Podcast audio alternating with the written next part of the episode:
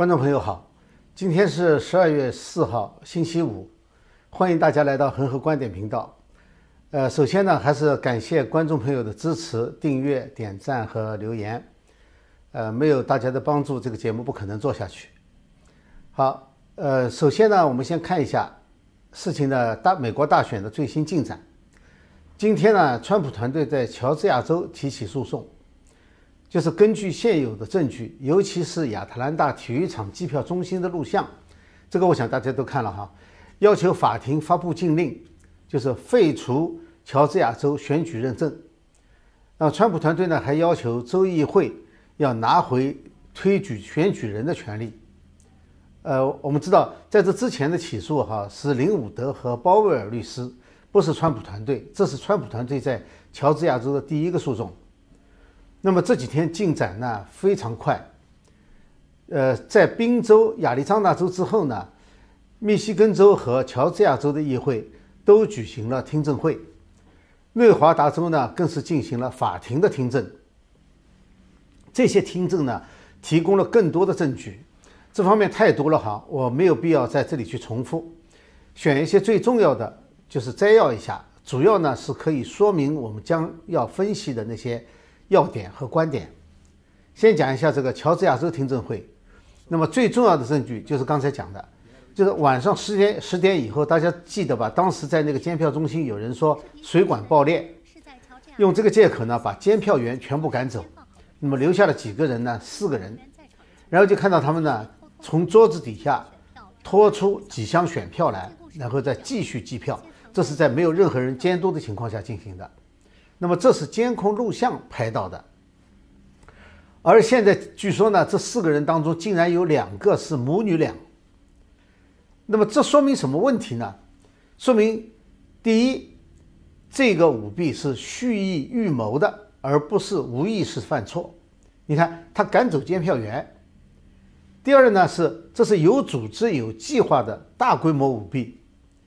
因为这牵涉到有预印选票，就这选票并不是真的选票，是预先印好的。那不是说你随便找一家印刷厂，你说我今天要印二十万份美国大选的选票，他就可以给你印的。所以它不是自己可以印的东西。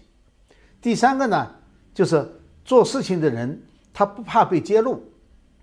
你想在那个地方是有监控录像的，这个不是一个秘密，他们肯定知道这是有监控录像的，所以说明这几个问题。那么另一方面的进展呢，我还也要说一下，就是在法庭的命令下面，一个地地方法庭，亚利桑那州呢就随机抽样了一百张复制选票来重新计算。所谓复制选票呢，就是当选票已经损坏了，或者是没有办法阅读，然后呢是当场复制，这是允许的，这在他们州里法律是可以的。那么这个一百张就是就是不是原始选票了，是复制的。发现呢，和原始选票相比，有两张票是川普的票被改变了，一张呢是转给了拜登，还有一张呢是作废了，就两张改这个修改票改变了。那么根据这个呢，亚利桑那的共和党就提出来要扩大检查范围，所以现在呢，他们这个法庭同意把检查的范围扩大到两千五百张。那么，如果这是全州的比例的话，哈，呃，因为每百连一百张就有两张是出了问题的。那么，如果是全州也是个比例的话，那是可以翻盘的。因为这个州呢，川普、拜登之间只相差了百分之零点三，而仅仅是就是那个 Maricopa 郡就有两万八千张复制选票。另外呢，在乔治亚州的最新进展呢是，有人用数据分析的方法发现了两万三千张异常选票，呃，他算了一下是两万三千四百八十七张当中的百分之九十八，它是九十七点九七几，就是就是百分之九十八是异常选票，也就是说这些选票是在同一个时间点全部投给了拜登。如果说这个被确认的话，那么足以翻转乔治亚州拜登领先的一万张选票，因为这里已经有两万三了。注意哈，这个资料可不是人造出来的，也不是说什么呃监控是 Edison Research 这个公司的数据。这个公司专门在收集全国的选举资料，而这个数据在哪里呢？是在《纽约时报》的网站上的。所以说，呃，就是它的可信度应该是相当高的。那么，另外呢，川普团队在乔治亚州的一个小的郡发现了计票机，把三十七张川普票转给了拜登。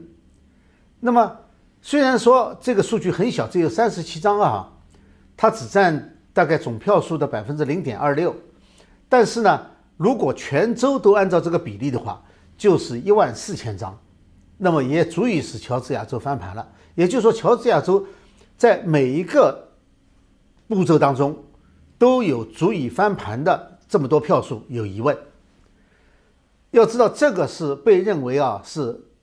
决定性的证据。就是以前大家都说是可能说是可以，或者是数据分析，而这个呢是计票机计错了的直接证据。这就是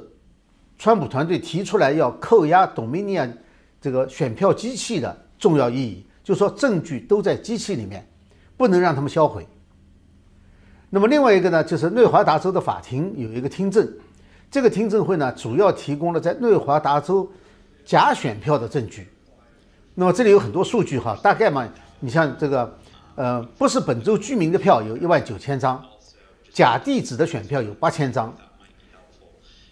一万五千张票是非本地居民或者是用了地址是没有人居住的地方，还有六千八百多张呢是邮局没无法投递的选票，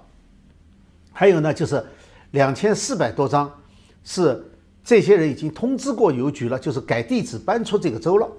这些人的选票还有一千五百张死人票。另外呢，他们这个州呢还有一个特点，发现了有四万张重复投票，就是说寄过一次又寄一次，就这些票。那么这是内华达州，然后密西根州的听证会呢，呃，很重要的一点哈，跟我们将来马上要讨论的很有关系，就他除了提供大量的证据以外。更重要的是，它揭示了就是在那个州，给人的感觉哈，就是舞弊是公开的，因为他有一个议员在听证会上公开威胁证人，也就是说，他威胁证人也是公开的。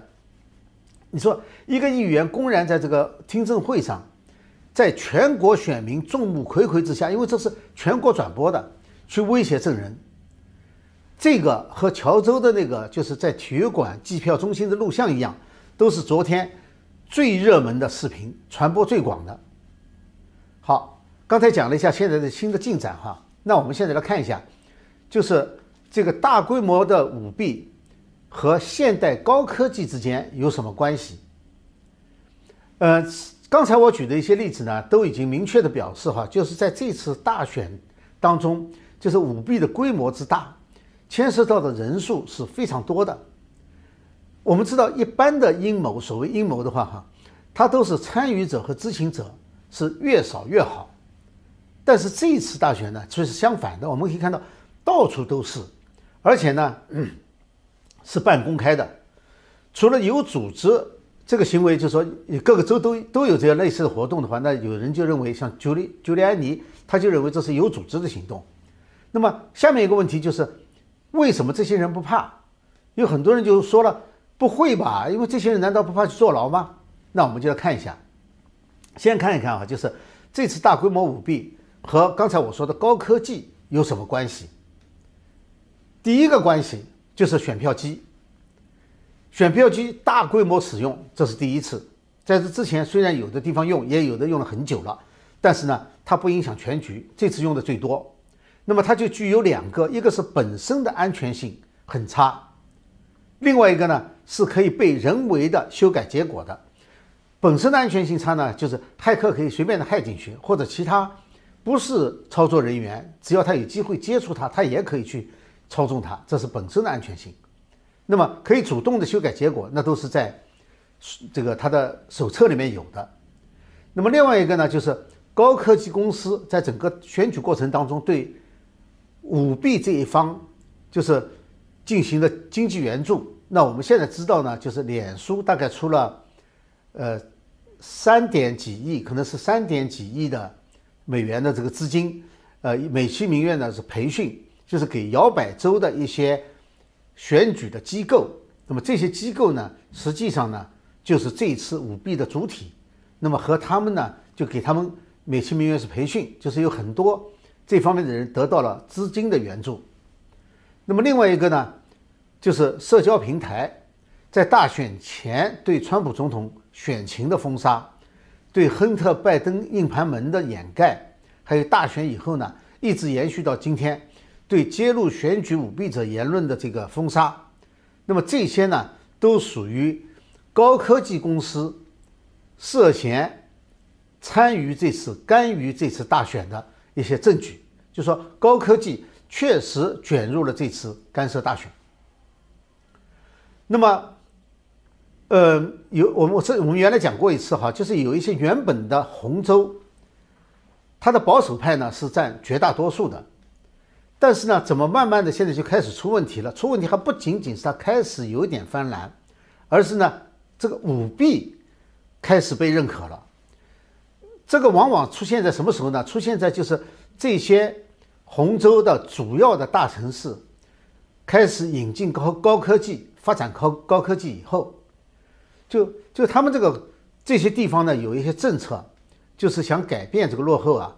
就制定了政策，吸引这些高技术公司，比如说减税啊，或者是给一些优惠啊，这样的话呢，大批兰州的自由派选民、左派选民就随着高科技技术公司涌入这些原来的洪州。那么，它除了在票数上增加了这个左派的票以外，它更严重的是什么呢？是带进了一些舞弊的文化。就是说，原本那些不容忍舞弊的、比较淳朴的地区，由于引进了这些从左的这个州兰州引进来的这些移民，逐渐的开始呢，就是被这种自由派社会主义这种思潮开始侵占。任何红州。高科技公司所集中的大城市，基本上都是蓝的，所以有人提的问题啊，就是没有注意到这这个州里面有区别。就是有人问洪州怎么会舞弊去帮这个左派呢？哎，这就是原因，就是说他在洪州当中的一些特定的区域，特别是人口集中的区域，就是高技术集中的区域，它实际上是由左派来控制的。那么刚才讲的高科技技术公司哈，那么这这其实已经社会影响的一部分了。那么然后我们就看一下这个这个舞弊和社会舆论之间有什么关系。我们知道，在任何社会，包括在集权社会，舞弊都是被大多数人不认可的。那么在集权国家呢，人民没有办法。你比如说在中国、朝鲜，那老百姓没有办法。比如中共的这个全国人大，它就是一个举手机构嘛。橡皮图章嘛，那么它的舞弊呢，实际上是被国家机器保证的，就说一方面保证所有的代表都会成为举手机器，然后保证呢所有的代表他们的利益都和选民没有关系，他们甚至都不认识选民，而是和上面的权力机构有关系。但是现在在民主国家，尤其是像美国，它被认为是民主灯塔。而且大多数人民呢，确实是有诚信的，还在讲诚信的。那么这种大规模的舞弊怎么会发生？全国性的或者地区性的大媒体，这是首先重要的部分，就是他们实际上是被少数财团控制的。那么造成呢，就是媒体可以互相勾结，就成为本来媒体它自己独立监督嘛，它可以互相勾结起来。去联手压制质疑的声音，像这次就压制这个证人的证词啊，还有呢，呃，这种情况呢，就是还有比这个所谓通俄门要可靠的多，而且也严重的多的证据，他们都可以去压制。当然，这不是一天发生的哈，已经有很久了。但是呢，当被人注意到，那还是从川普总统二零一六年开始竞选，至少是在他赢得了共和党提名以后。就开始了。那么，在过去的四年当中呢，这些媒体积累了很多的经验和教训，也在内部呢，就是他们这个企业内部呢，形成了一种文化，呃，这个呢就是一个仇恨川普的文化，很多这个媒体就是为了仇恨川普而存在，好像。从这个 Project Veritas，就是叫真相工程，呃，是美国的一个民间机构哈。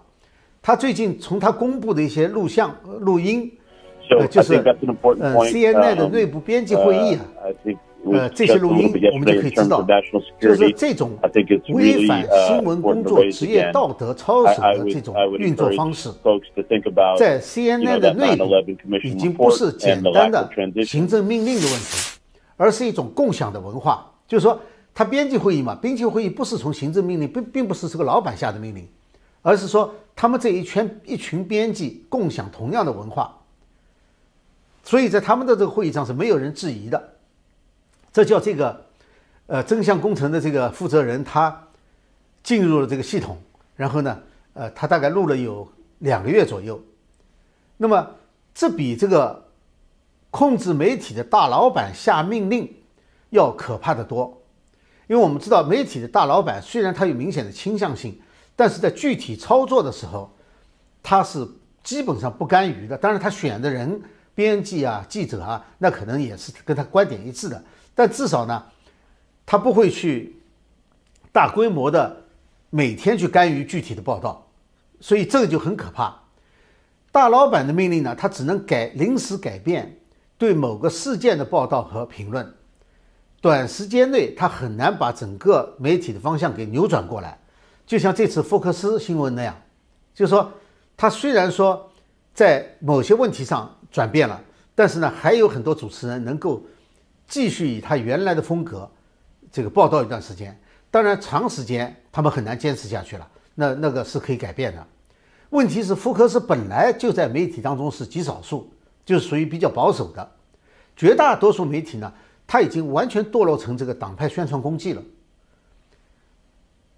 个人的掩耳盗铃或者是鸵鸟政策，似乎是很可笑的。但是，当全国绝大多数的媒体，就是我指的是全国性的大媒体哈，这样做呢，那就不可笑了，而是非常严重的事件了。就是说，他们都把发生的重大新闻事件当做没有发生一样，不去报道。所以有一个民调结果表明，这事情是不是很严重？我现在不记得比例了哈，就是有一定比例的选民，就是在调查的时候问他们，就是如果你们在投票之前就看到了亨特硬盘门的话，会不会改变你们的投票？有一定比例的选民说我们会。那么更何况呢？再加上还有社交平台，在强化这种社会环境，就是社会的氛围。那么这样的话呢？他们社交这社交平台呢，是坚持不懈的在封杀不同的声音，给保守派或者是坚持要真相的重要人物，包括川普总统的推特，都打上这些有争议的蓝标，就说这是有争议的。那么在油管上呢，就是打黄标了。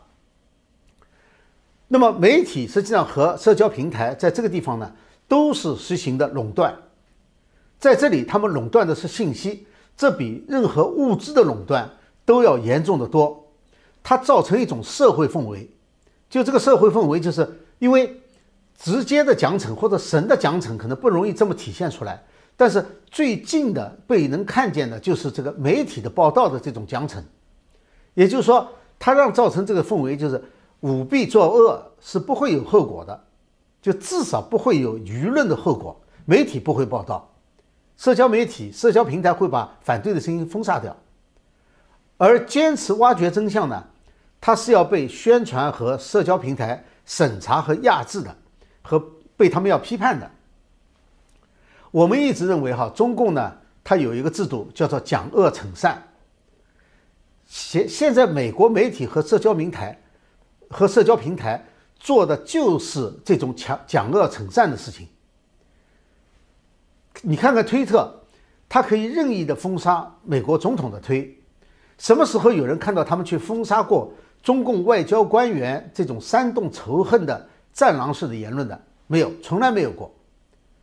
当然，除了这个媒体和社交平台内部的这种不讲诚信、不讲职业道德的文化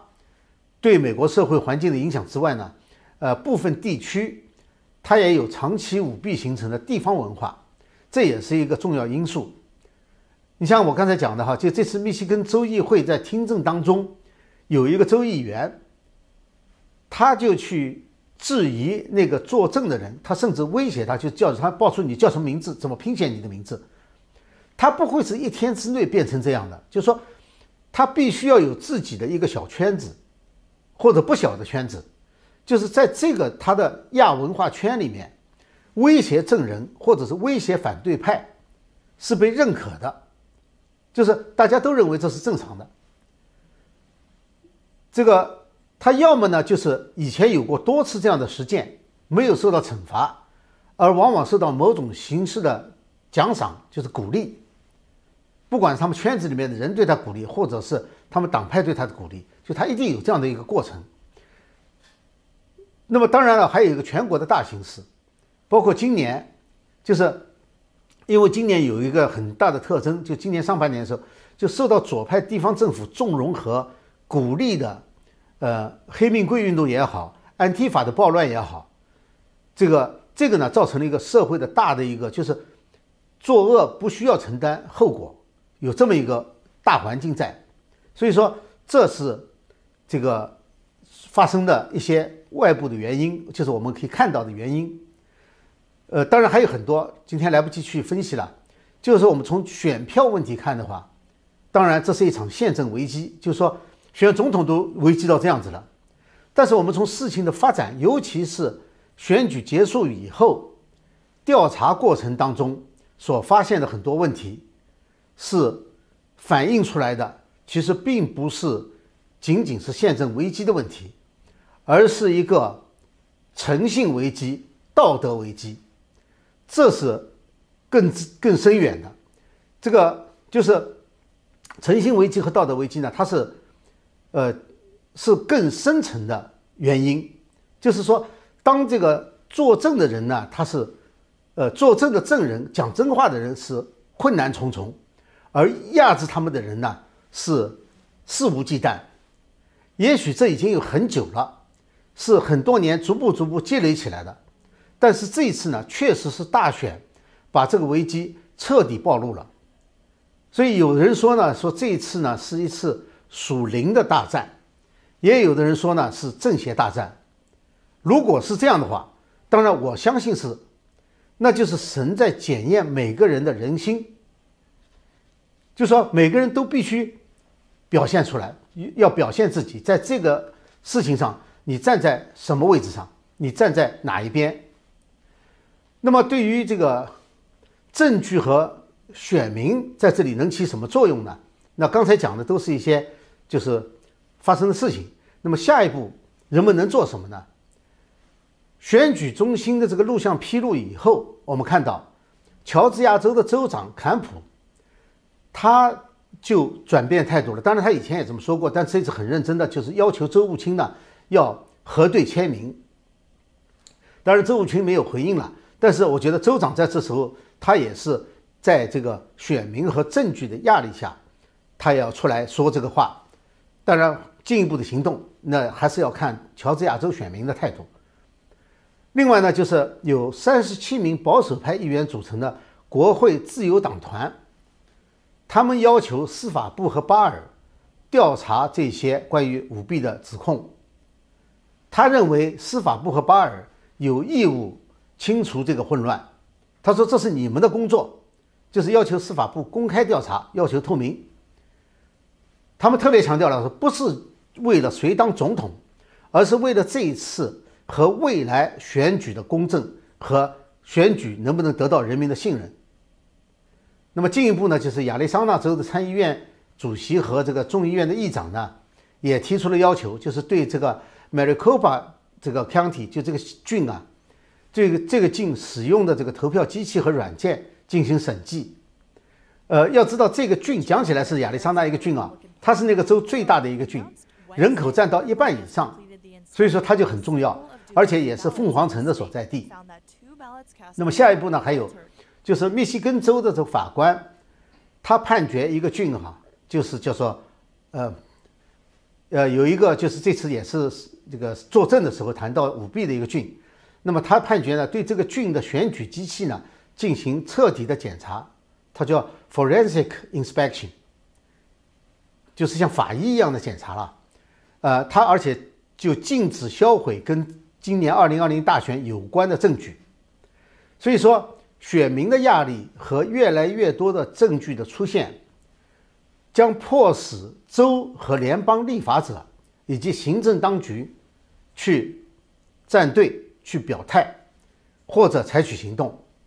如果没有这件事情，其实很多人的真实面貌是看不清的，就人们是不知道的，选民是不知道的，因为他往往只知道他自己说出来的施政纲领和他所在的党派。但是在关键时候是最能够看出人来的，就是这个人究竟他的本质怎么样，他的这个是非观念啊，或者是呃这些正义感啊、良知啊在什么地方？我觉得这次呢，能够就是只有通过这么重大的事件，才能把一个人真正的真相、他的本质让让人所知。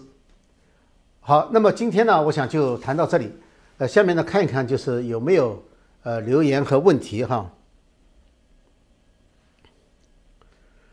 看一下。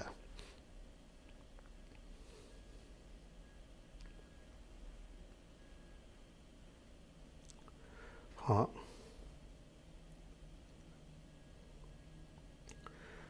嗯，一个问题啊，很核心是很多人觉得川普不该纠结于法律战。而是应该马上宣布进入国家紧急状态，启动反叛乱法，实施戒严，否则一旦被最高法判被判，就没有时间逆转形势了。你怎么看？还有一个是上次的问题，呃，还有一个问题也是类似的，也是讲如何处理内忧外患，只有军事戒严，呃，不然他说就像当年蒋介石总统一样，无法判断谁是自己人。呃，就是这个这个所谓国家紧急状态和启动反叛乱法的话呢？呃，它实际上呢是要有一个，是我觉得是要有一个基础的，就是说，呃，不是说，因为美国它是一个民主社会，呃，它的很多，比如说动用军队啊，或者是动用什么武装力量啊，它是有很多划得很细的职权的，呃，一般越权是不太可能的。总统当然他有他自己的权利，但是我觉得呢，呃，更重要的是，就是我刚才讲的。不一定说一定就要依赖于最高法院，但是通过法律程序，可以把把很多人这个他的态度、他的行为暴露出来。更重要的是，通过这些行动，把很多很深层的舞弊的现象拿出来，这就是基础。他必须要有基础。通过这几个听证，就是说，作为我来说的话，我是一直关注这个事情的，但是这几个听证仍然让我。非常吃惊，就是证据之详实，有这么多的证据，有这么严重的事件。我相信看过这些听证的人呢，除非他自己是故意不看，他只要看过，他一定会震撼。那么这也是一个很重要的，就是让你首先要让大家都认为你的做法是合理合法的。现在并不是很多人都这么认为，当然，呃，这和这个投票。还不完全一样，因为这关涉到一个就是这个行动有没有法律基础或者有没有道义基础的这么一个问题。呃，所以说，我觉得在这个时候应该是穷尽法律所有的资源、所有的途径，就是最后把所有的问题都暴露出来了，那么这个时候才会采取，才有可能采取进一步的行动。否则的话呢，我觉得时机肯定还是不到。呃，作为现在，我觉得打法律战，它不仅仅是，也不完全是寄希望于最高法院能够去解决这件事情。嗯，我觉得不见得，因为今天你看，今天这个最高法院有一个就是对滨州案子有一个回复，就是是阿里头呃那个大法官有一个回复。好，我没有仔细看，因为我来不及。呃，大概意思就是说他们。必须原告方面必须在十二月九号提交新的证据或者什么样，大概是这样的。那么八号就是各个州确认的截止日期了，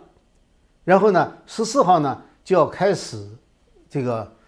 就是选举人团就要选举了，所以这个时间是非常紧的。那么在这个当中，最高法院能做什么？呃，这就很难说。而且在这个当中，嗯，这个今天已经是四号了嘛，那这个这这五天当中，他们原告能够提供什么，这都是些问题。所以说我并不觉得一定大家就会把希望全部压在最高法院的判决上面，呃，但不管怎么说的话，这些合法途径必须要全部走完，这是我的观点。我认为很可能是这样子做的。嗯，还有，川普团队案子告到最高法院时间够吗？川普川普团队现在还没有一个案子上到最高法院的。现在我我上次讲的就是上到最高法院的，实际上是宾州的共和党众议员，呃，就是 Mark Kelly，他的案子上到了最高法院，在这个大法官阿利头手里，时间的话应该是够的，就是呃。这种案子应该是最高法院紧急处理的案子。你像阿利特处理处理处理这个案子，其实是非常快的。还有一个问题，如果川普要求推迟十二月十四号选举人票投票的最后期限，有法理依据吗？川普有没有可能这样做？哦，这个我真的是不知道有没有法理依据。我没有看到过，好像总统下令推迟这个呃以前的先例。我们知道有很多事情是有先例的，但这个先例。至少我没有看到过，所以可能不大可能去改变这个，因为这个取决于各个州能不能。如果州议会拒绝，或者是不能够达成一致去推选他们的选举人的话，那么这个州就派出的是唯一选举人。现在是各个州州议会能不能派出他们的选举人？只有在这种情况下，那么到了这个华盛顿 D.C. 以后。由于一个州派出两个选举人团，那么这个美国国会才能把它否决掉，把这个州的结果否决掉。因为你两个两个团就不对了嘛。但是如果这个州只派出一个团的话，总统可能很难有这。我不觉得川普总统在这一步上会有什么，就是可以可以做的，就是改变这个的。如果各个州都不能够做到的话，那么在华盛顿 D.C. 可能不容易做到，用用这个行政命令的方法。嗯，OK，我想大概就这几个问题了吧。那个好，那么就是好，谢谢谢谢大家的这个收看哈。呃，今天就跟大家谈到这里。呃呃，希望大家能够去呃，就是刚来的新的能够这个订阅和点赞。好，谢谢大家，下次节目再见。